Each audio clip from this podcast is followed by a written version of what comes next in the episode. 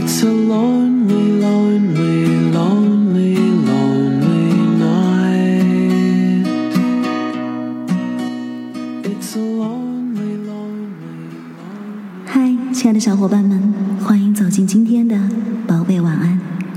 从今天开始，每一个夜晚你都不再孤独，因为会有影子在这里陪伴各位。It's a lonely, lonely,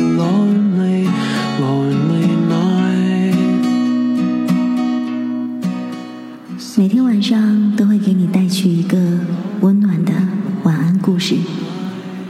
从今天开始，影子会给你带来的是一部来自英国作家希尔的作品，叫做《天蓝色的彼岸》。这是一个温暖的关于生命与死亡的故事。今天我们走进第一章，在天国排队。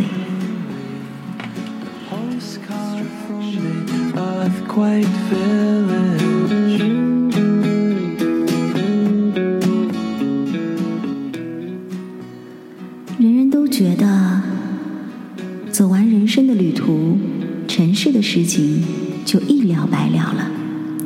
死后不是长眠地下，永久得到安息，就是进入天国，省心享福了。其实远不是那么一回事，至少对小孩来说，满不是那么一回事的。你刚进入天国，一群成年人围了上来。哟，小果儿，哎，小不点，你是来找你妈妈的吗？不是。当你告诉他们，我我妈妈还活着呢，他们就会大惊小怪起来。呀，这太不像话了！听那口气，好像我这么小就不应该死，好像我犯了多大的错误似的。他们看上去就像是在谴责我在进天国时加了塞儿，抢了别人的位置。在那边的人总是按年龄和经验来判断谁能干什么，谁不能干什么。看来阿瑟说的话还真对。天国那边，那边的人也跟家乡的人一样。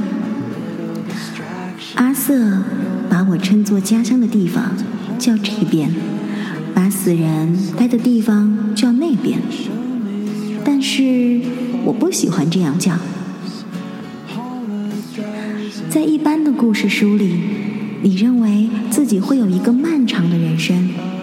当你真正的老的时候，身体衰弱了，像枯萎的稻草一样，然后再一点儿也不奇怪的死去。阿瑟告诉我，人最好穿着靴子死在床上，但我不这么看。我想不出人有什么正当的理由穿着靴子躺在床上，除非你病得太厉害了，没有力气去脱靴子。但这时还是会有人帮你脱的。事情并不像故事书里写的那样，甚至是完全不一样的。因为人可以在各种年龄上死去，像我这样小的，像我爷爷那样老的，还有更多年龄在我和爷爷之间的人，都死了。当你来到文书桌前面，你就会知道你已经死了，来到了另一个世界。但说老实话，真没什么另一个世界，正我没见着。在我看来，死这件事情就像是一件麻烦的日常文书工作。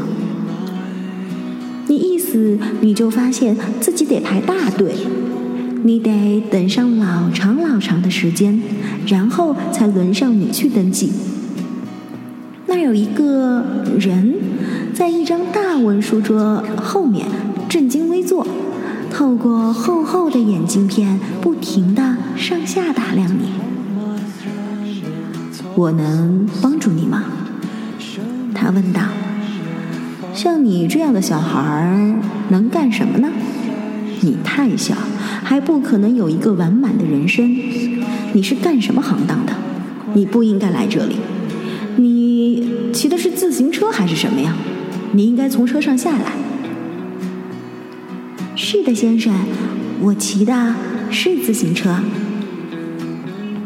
那人透过厚厚的镜片再次看你，然后说：“你应该仔细看好路再骑。”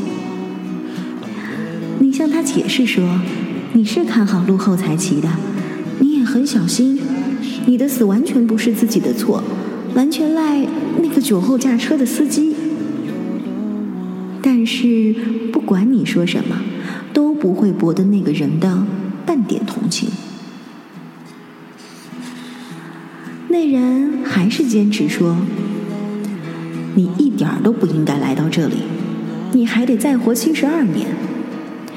你将来还会用电脑病毒惹下大祸呢。你来这里来的太早了，我也是刚刚会使电脑呢。以前这里用的还是钢笔、墨水和账册，那是真是糟透了。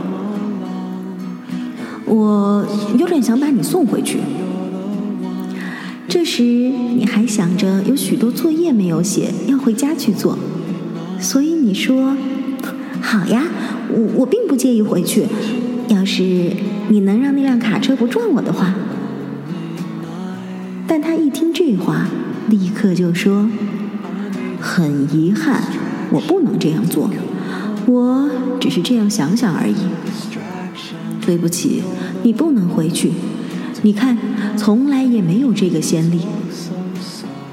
于是他开始填表，把你的名字输入电脑，然后他给你打印好的信息条，上面写着：“欢迎您来到另一个世界。”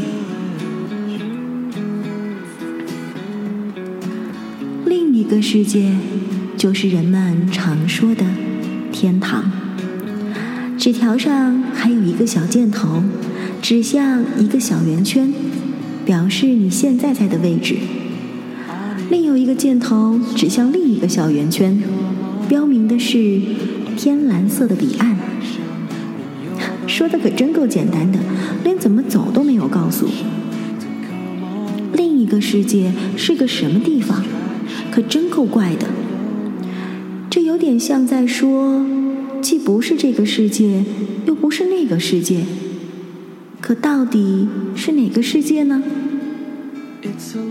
你的手随便指个地方，这个地方就是这里，而不再是什么另一个世界了。你在地图上随便找出一个地方，那个地方就是那里，而不再是什么另一个世界了。另一个世界是在哪个世界？这可真叫人大伤脑筋。这种困境简直没法说，除非你自己去试一试，就会知道厉害了。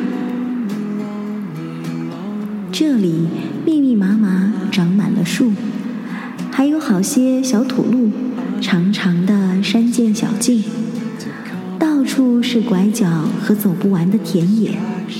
还不时出现一个个路标，此路通向天蓝色的彼岸。这些路标都指向太阳落山的地方。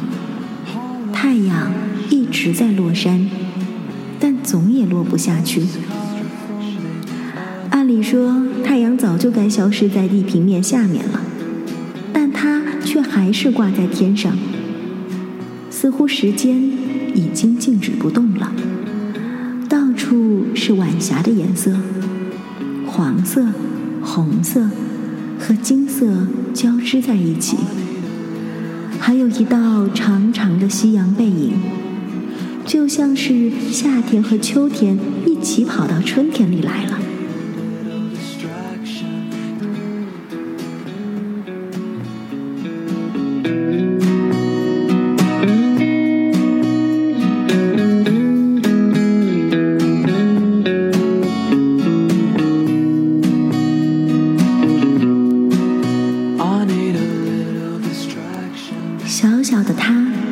在这个另一个世界里，到底还有什么样的事情，什么样的遇见呢？